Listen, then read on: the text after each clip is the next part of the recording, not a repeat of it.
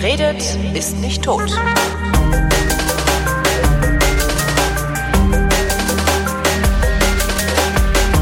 Willkommen zum Geschichtsunterricht der Koproduktion von Vrindt und DLF Nova und wie immer aus Köln zugeschaltet ist Matthias von Hellfeld. Hallo Matthias.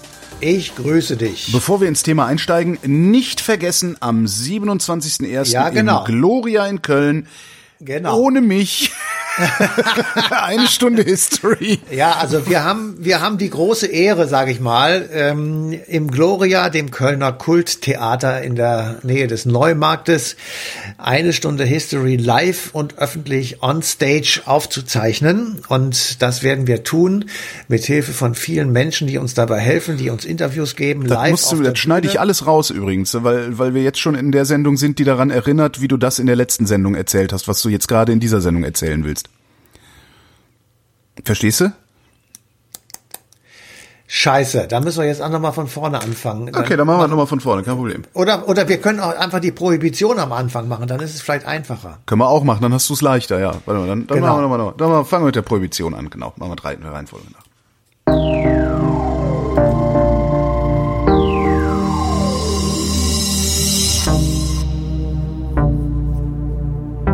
Wer redet, ist nicht tot.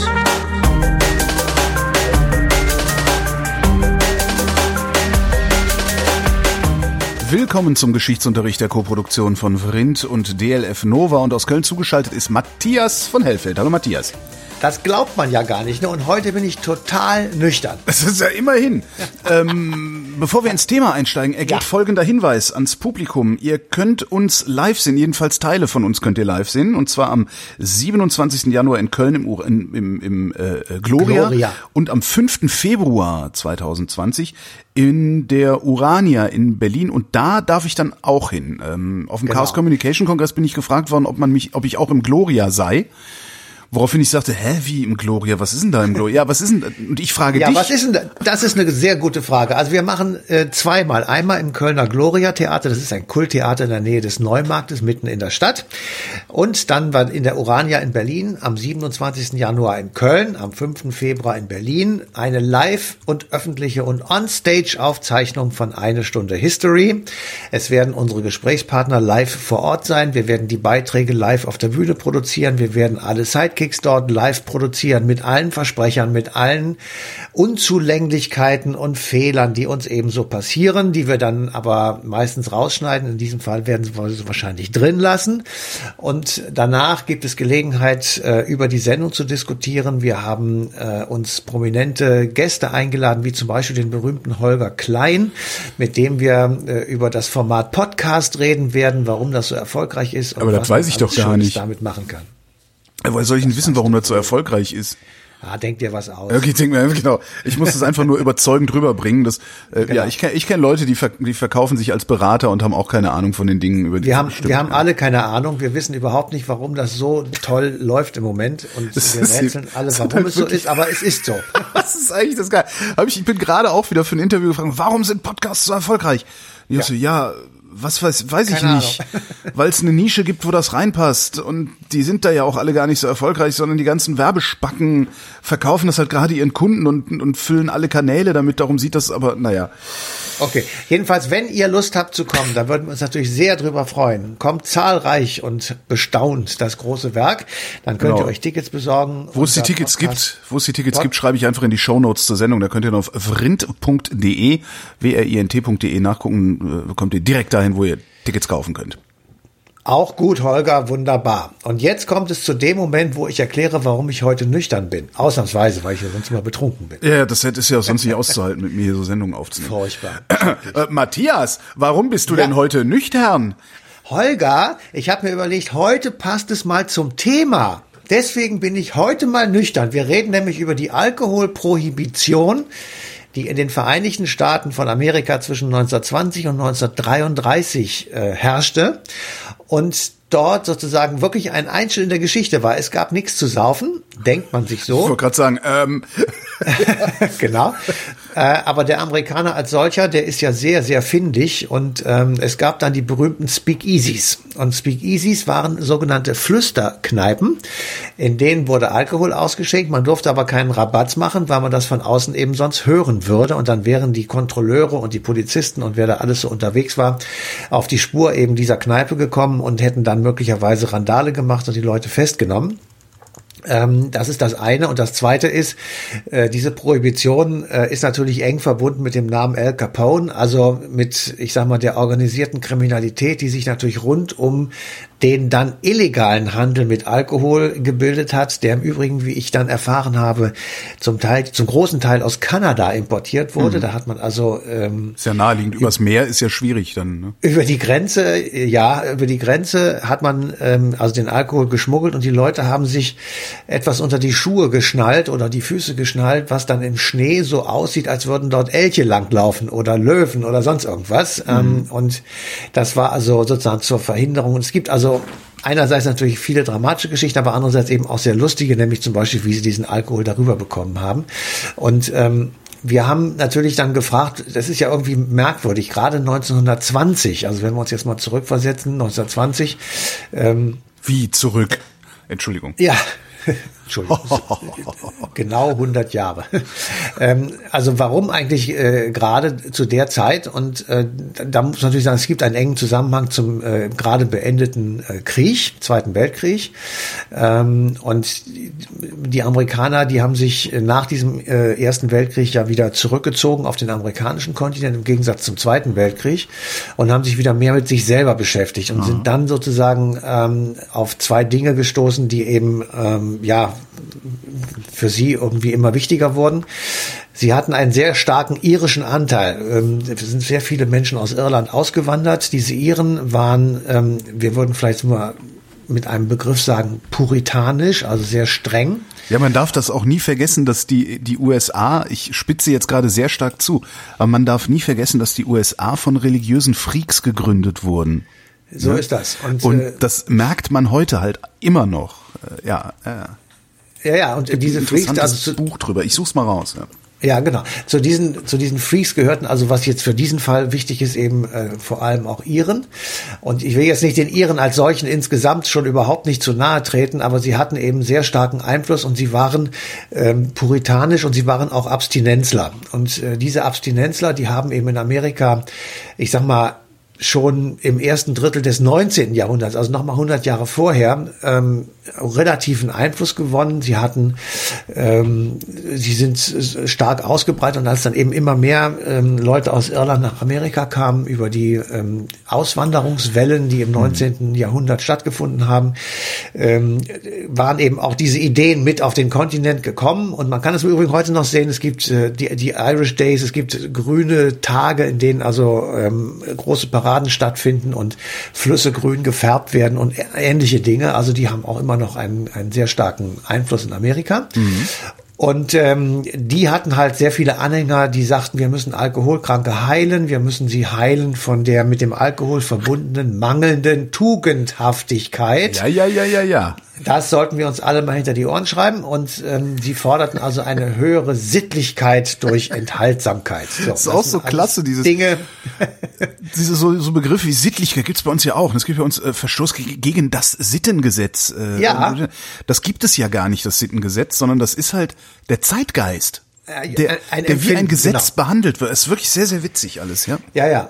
Jedenfalls, man muss sich mal vorstellen, also anderthalb Millionen ungefähr ähm, Iren wanderten im 19. Jahrhundert in die USA aus und mhm. ähm, die irischstämmigen, habe ich ja eben schon gesagt, sind also immer noch eine große Community in den USA und ähm, die äh, fingen also an, sozusagen öffentliche Debatten über Trinkgewohnheiten äh, anzustacheln und über Folgen des Alkohols und es wurde gegründet die Prohibition Party, ähm, die Anti-Saloon League. Ähm, es gab äh, schon Ende des 19. Jahrhunderts in den Vereinigten Staaten lokale Prohibitionen, wenn man das so sagen kann. Mhm. Also Verbote von Alkoholausschank in bestimmten Gemeinden, Bundesstaaten etc. Ähm, und es gab regelrechte, man nannte das auch so, trockengelegte Zonen in den USA Und äh, der erste, der das im Übrigen gemacht hat, der erste Bundesstaat war 1851 der Bundesstaat Maine im Norden der Vereinigten Staaten äh, in der Nähe von zur kanadischen Grenze. Und äh, eben weil dort viele Iren anlandeten und dann auch sich gleich dort niedergelassen haben, kann man alles relativ gut nachvollziehen.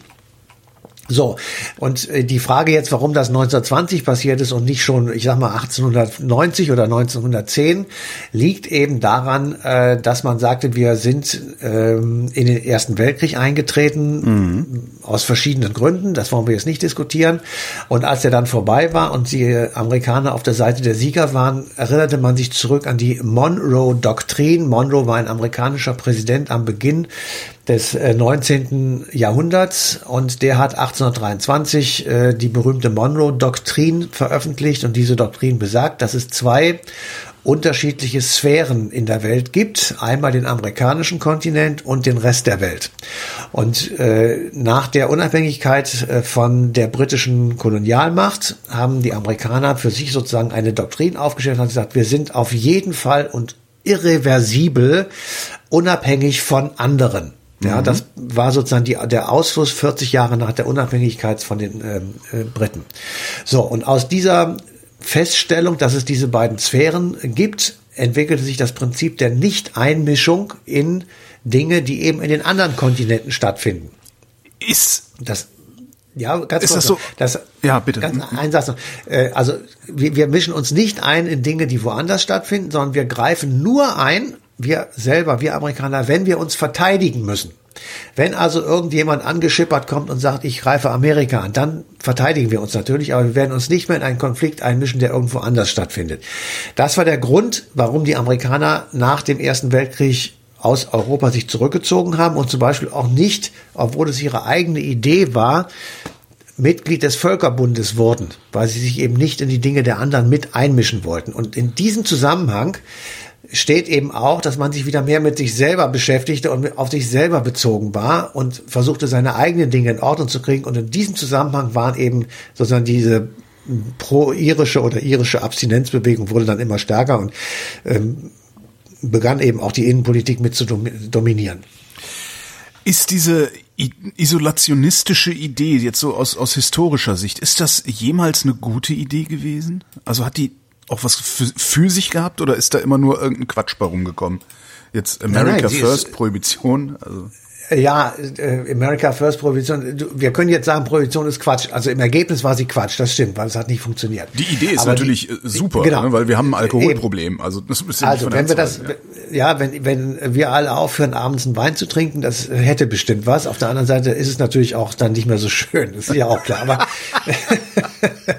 aber ähm, da kann man nichts zu sagen. Und mit America First, das ist auch so etwas tatsächlich, dass man sagt, wir beziehen uns wieder mehr auf uns selber. Ja. Der der der Trump sagt nicht Monroe Doctrine, weil er es wahrscheinlich gar nicht weiß, dass es die gibt, aber ähm, oder gab.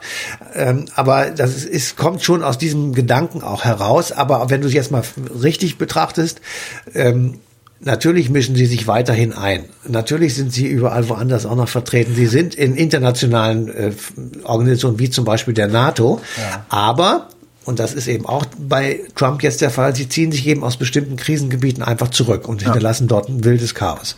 Also das ist dann wiederum schlecht. Ähm, insofern ist diese Monroe-Doktrin natürlich 1823 verständlich als Ergebnis dieser ähm, vorherigen Kolonialzeit und der Befreiung von den Briten. Auf der anderen Seite, äh, in der heutigen modernen Welt kann man das nicht machen, wenn man den Anspruch erhebt, ähm, ich sag mal, eine Weltmacht zu sein, was die Amerikaner in meinen Augen de facto vielleicht noch ein paar Tage sind, aber nicht mehr sehr lange. Mhm. So, dann war Prohibition. Ähm, genau, dann war Prohibition und und es äh, ist noch nie so viel gesoffen worden wie seit der Prohibition, ja, oder? Es, es, es wurde sehr viel getrunken. Also diese Speakeasies, diese Flüsterkneipen hatten natürlich gewaltigen Aufschwung und gleichzeitig ähm, gab es viele schwere kriminelle Taten Aha. rund um den Alkohol. Ähm, und er wurde auf einmal ein lukratives Geschäft. Er ist natürlich dadurch, dass er verboten war, ist er extrem teuer geworden. Und wenn eine Ware teuer wird, ähm, versucht man sie zu verknappen, um sie noch teurer zu machen. Oder nur so viel rauszugeben, äh, wie sozusagen den Preis, wie zuträglich für den Preis ist. Und das wurde hart umkämpft. Und Al Capone und andere äh, haben sich in Amerika sozusagen ein, ein feistes Leben gemacht, indem sie eben diesen Markt für sich ähm, aufgeteilt haben und auch wirklich gewalttätig, ähm, ich sag mal, verteidigt haben.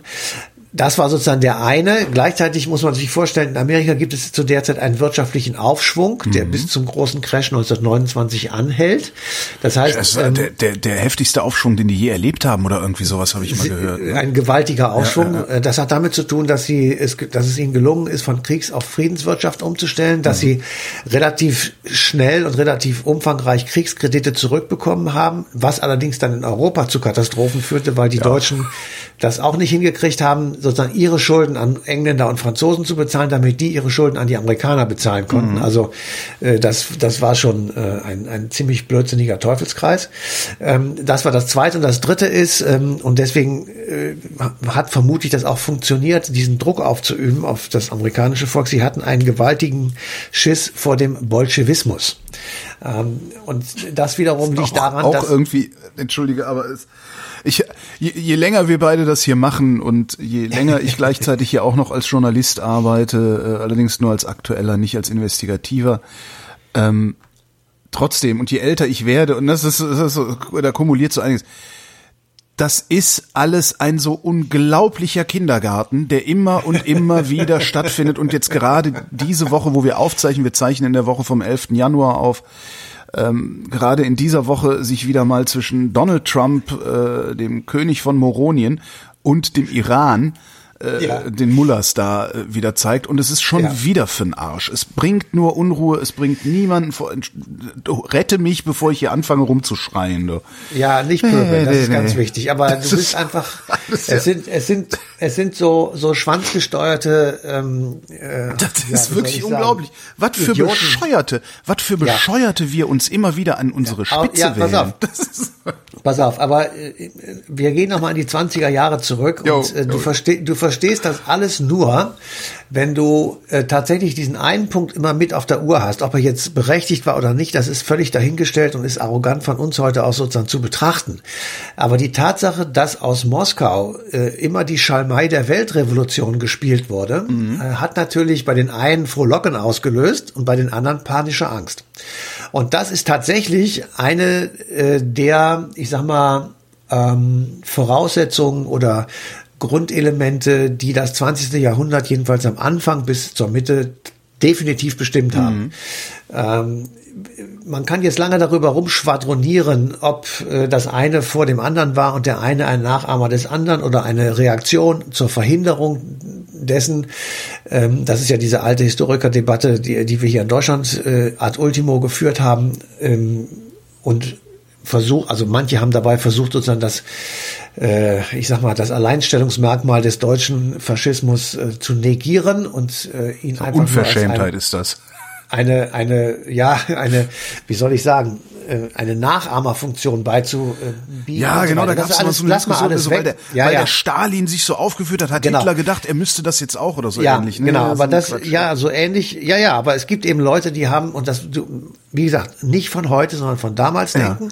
Und natürlich haben die Leute, äh, die Angst davor hatten, und die gab es natürlich auch in Amerika, äh, gedacht, boah, scheiße, wenn wir jetzt hier nicht irgendwie uns stärken und sozusagen eigene Macht entwickeln, wirtschaftliche und militärische und sozusagen uns stark machen, machen und alle Einflüsse von außen abschotten, dann wird es irgendwann so ein paar ähm, Gewerkschaftsfunktionäre geben, die, was weiß ich, äh, den Kommunismus oder Bolschewismus dann hier eben auch durchsetzen.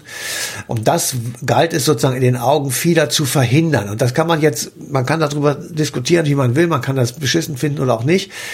Äh, darum geht es nicht, sondern es geht darum, dass es eben viele Leute gegeben hat, die so gedacht haben und mhm. die haben unter anderem mit dazu, mit dafür gesorgt, dass eben die Situation sich entwickelt hat, wie sie sich entwickelt hat, nämlich Abschottung der Vereinigten Staaten und Europa hat Gegenbewegungen gebildet, die fürchterlichste Konsequenzen nach sich gezogen. Am schlimmsten die in Deutschland, aber natürlich auch in anderen Ländern. Mhm. Von Ungarn bis Finnland gab es überall äh, Faschos an der Macht oder Militärdiktatoren oder eben Leute, die, ähm, ich sag mal so, äh, ja, halb Militärdiktatoren, halb Faschisten waren, wie zum Beispiel Franco. Ja.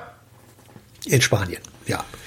So, das und in dieser Zeit äh, blicken wir sozusagen unseren Fokus nach Amerika und sagen, äh, ein Teil dieser wilden Zeit des beginnenden 20. Jahrhunderts oder der Zeit zwischen den beiden Weltkriegen war eben in Amerika gekennzeichnet mit der Prohibition. So, und 1933, da hat es eine Präsidentschaftswahl gegeben. Roosevelt wird neuer Präsident. Es ist die Wirtschaftskrise schon vorbei. Man braucht jetzt sozusagen äh, einen Aufschwung, um wieder an die guten 20er Jahre anzuknüpfen mhm. und das kaputtgegangene Finanzkapital aus der Wirtschaftskrise sozusagen wieder zu reparieren. Dazu gibt es den New Deal, also eine Wirtschaftspolitik, die ähm, sehr stark auf äh, mit staatlicher Subvention, aber auch mit Abschöpfen von Kapital von äh, reichen Leuten arbeitet. Und äh, dazu gehört auch, dass man das, die Prohibition wieder aufhebt und damit sozusagen den den Preis für Alkohol senkt und den Handel wieder legalisiert und damit in Anführungsstrichen natürlich auch Arbeitsplätze schafft und einfach sagst, ja, jetzt gibt es halt wieder vernünftige Whisky-Distillerien und ähm, Bierbrauereien etc. Und das ähm, hat natürlich auch was mit Wirtschaft zu tun.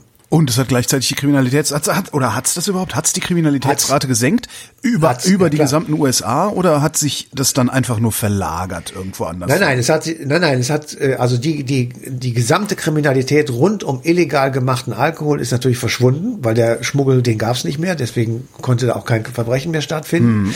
Und den organisierten Gangs, also Al Capone und Co, ähm, wurde sozusagen eine der wesentlichen äh, Finanzierungsquellen genommen.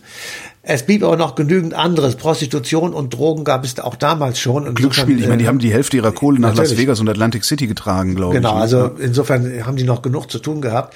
Ich, ich weiß ehrlich gesagt gar nicht, wie lange es Al Capone auf dieser Erde ausgehalten hat. Äh, also ich weiß jetzt gerade aus dem Kopf nicht, wann er gestorben ist, ja. aber es gibt halt viele solcher Gangsterbosse, die damals in den Vereinigten Staaten äh, herumliefen und eben Mafiastrukturen aufgebaut haben und ähm, damit war ihnen sozusagen ein schon sehr wesentliches äh, Stand- oder Spielbein genommen. Mittlerweile habe ich dann auch rausgefunden, wie dieses Buch heißt, wo ich eben sagte, äh, die USA sind von religiösen Freaks äh, gegründet worden. Das Buch ist von Kurt Anderson, also Kurt Anderson, und heißt Fantasyland. Ist ein bisschen amerikanisch geschrieben, ne? so die Amerikaner haben einen anderen ja. Schreibstil, äh, ist aber sehr, sehr, sehr aufschlussreich und äh, sehr, sehr lustig. Es gibt auch hier und da im Netz bestimmt noch Interviews. Also ich weiß, Kurt Andersen war zum Interview mindestens im Deutschlandfunk, äh, also mindestens einmal mindestens im Deutschlandfunk. Ähm, da gab es so einen Halbstünder, in dem auch schon sehr, sehr viel gesagt ist von dem, was in diesem Buch drinsteht, wer sich das Buch nicht kaufen will. Link dazu gibt's in den Shownotes zur Sendung auf äh, vrind.de. Matthias von Hellfeld, ich danke dir. Und wir sehen uns alle. Ja, das kommt alle. doch jetzt noch. Das kommt doch jetzt noch. kommt doch noch. Ja, ist ja gut. Ja, wir, wir danken euch für die Aufmerksamkeit, verweisen euch erstens auf den 20. Januar 2020, fast hätte ich es falsch gesagt, 2000, auf den 20. Januar 2020. Da läuft nämlich die passende Ausgabe Eine Stunde History auf DLF Nova. Und wir verweisen euch außerdem auf den 27. Januar, denn da wird es eine Stunde History live in Köln im Gloria geben. Außerdem am 5. Februar 2020 eine Stunde History live in Berlin in der Urania mit anschließendem Gespräch über Podcasts, zu dem dann auch ich eingeladen worden werden sein worden bin. Bin. Wir sehen uns. Ciao.